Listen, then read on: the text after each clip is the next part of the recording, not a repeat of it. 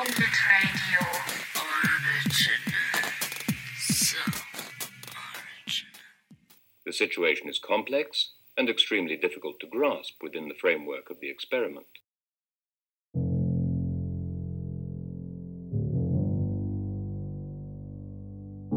Willkommen bei Unfall. Um nichts wie eigentlich immer. Eine Essay-Reihe von hier entscheiden der Zufall und die potenziellen Sätze, die Kinesis der Wörter, der Bedeutungen und deren Zukünfte über das, was gesagt wird. Der diesmonatige Impuls heißt sich mehr bildlich, mehr bildlich vor. Das hier ist Episode 4. I wear a cowboy hat.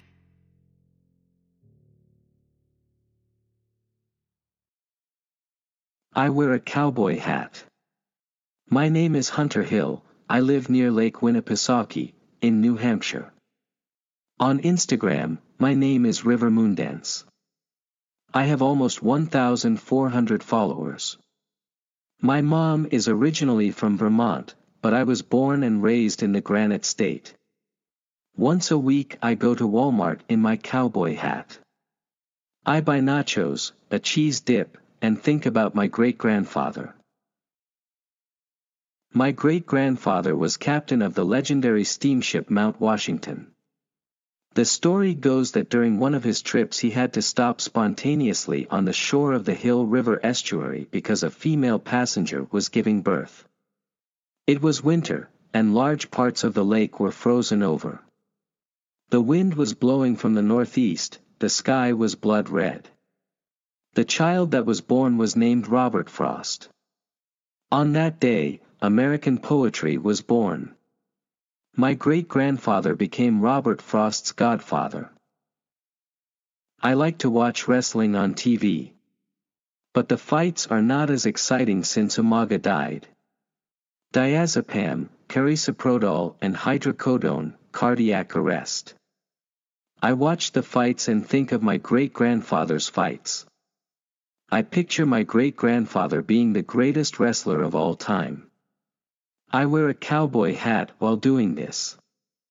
There's a poster of Umaga fighting John Cena in my living room. My great-grandfather would fight John Cena, too.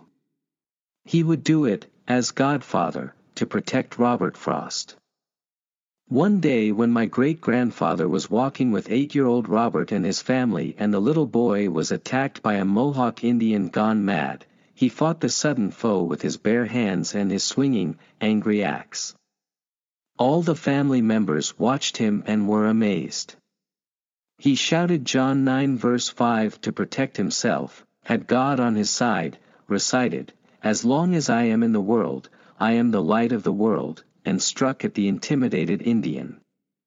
He fought the mad Mohawk with his ratiocination, his faith, and the well-tuned strength of an American citizen. Thus, in the end, he successfully defended the future Nobel Prize winner. Or, to put it another way, America defended the Nobel Prize winner. You see, my great-grandfather is America, just as America is my great-grandfather. I love America, just as I love my great-grandfather. I watch Saturday Night Live on Saturdays and I love my great-grandfather and America.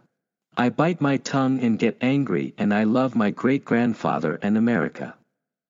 I take my cat away from my field of vision, pet it, and I love my great-grandfather and America.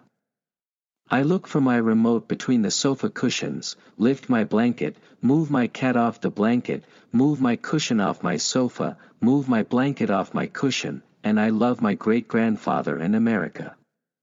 The nacho dip cream falls on my belly button and I love my great-grandfather and America. I make the dip hot in the microwave and I love the warmed up runny cheese and crunchy nacho chips. I have a cat, Oklahoma. She lies on my legs.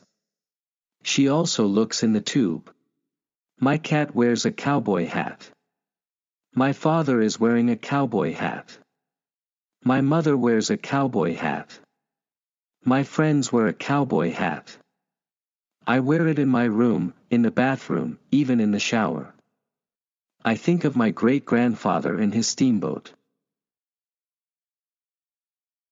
Its contemporaries described it as a majestic apparition, hence the name, Mount Washington, or the Mount, a colossus on water, a moving mountain. If the prophet does not go to the mountain, the mountain comes to the prophet. This is the story of our country. We manage the impossible. We are a country big like Goliath and smart like David. We move. We build. And when we want, we take down the mountains. We are the land of the prophets. If the citizen of our country does not go to the mountain, the mountain of our country comes to the citizen. If the citizen of our country wants to go to the other side of the lake, Mount Washington, the biggest steamer on the lake, comes to the citizen. A huge thing, a ship with gigantic paddle wheels comes to him. There come 400 horsepower. There come about 24 revolutions per minute. There comes a passenger ship with enough space for 600 people. I think of my great grandfather's ship and at the same time think of this ship today. It was such a great thing. The Mount had more room for passengers than our city squares have for citizens. More accurately, our city has no city square. But that's irrelevant because our city has big, shiny parking lots. They are surrounded by beauty stores, travel bureaus, and Dunkin' Donuts. These parking lots are our gathering place. We gather there, go to the mall, and eat Oreo ice cream, these acts are our town square. We talk about Stranger Things and SpaceX, these actions are our town square. I wear a cowboy hat and think of my great grandfather, of America, and invent a town square. In this town square, it's loud and alive. The other way around, when I'm not thinking of my great grandfather, and I'm not thinking of America, it's quiet and dead. It's like I have to count grains of sand. It's as if I hear mosquitoes in the night. It's like the wind is taking my TV antenna. It's like little dogs yapping in the neighborhood. It's as if the garden fence is rusting.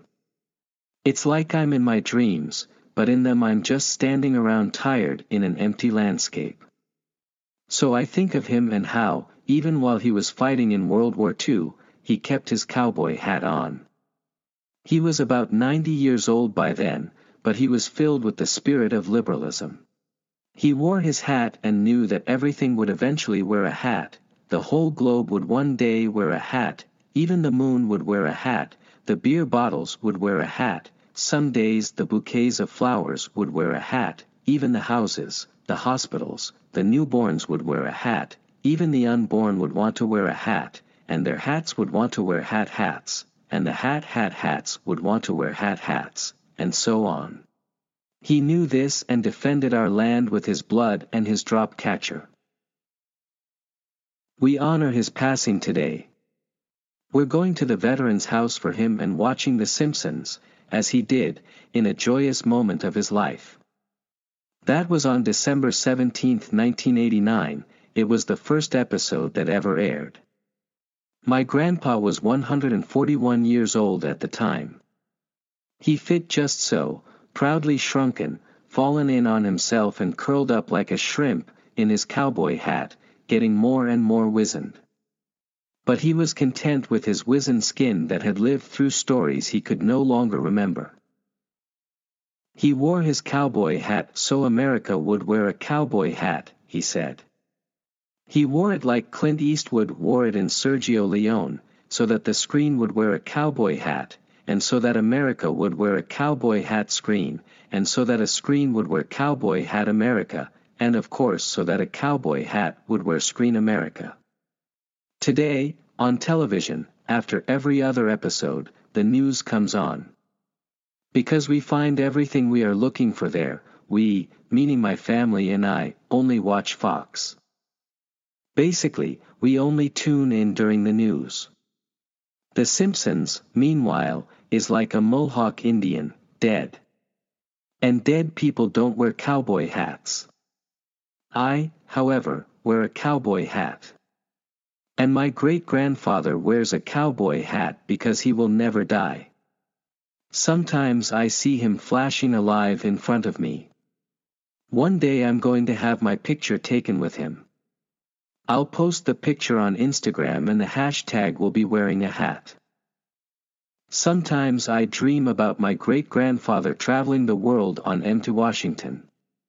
He raises his index finger like ET and says, phone home.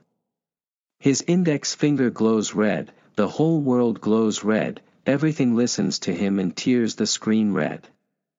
I'm picturing this.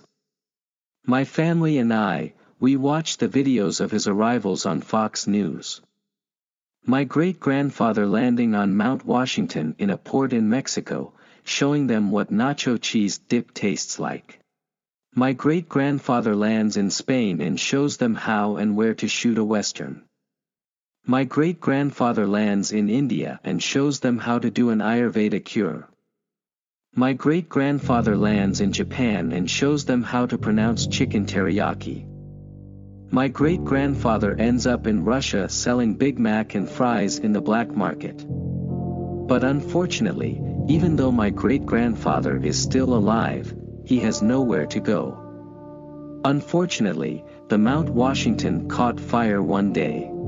She sank in the winter while she was burning. She was trapped in the ice.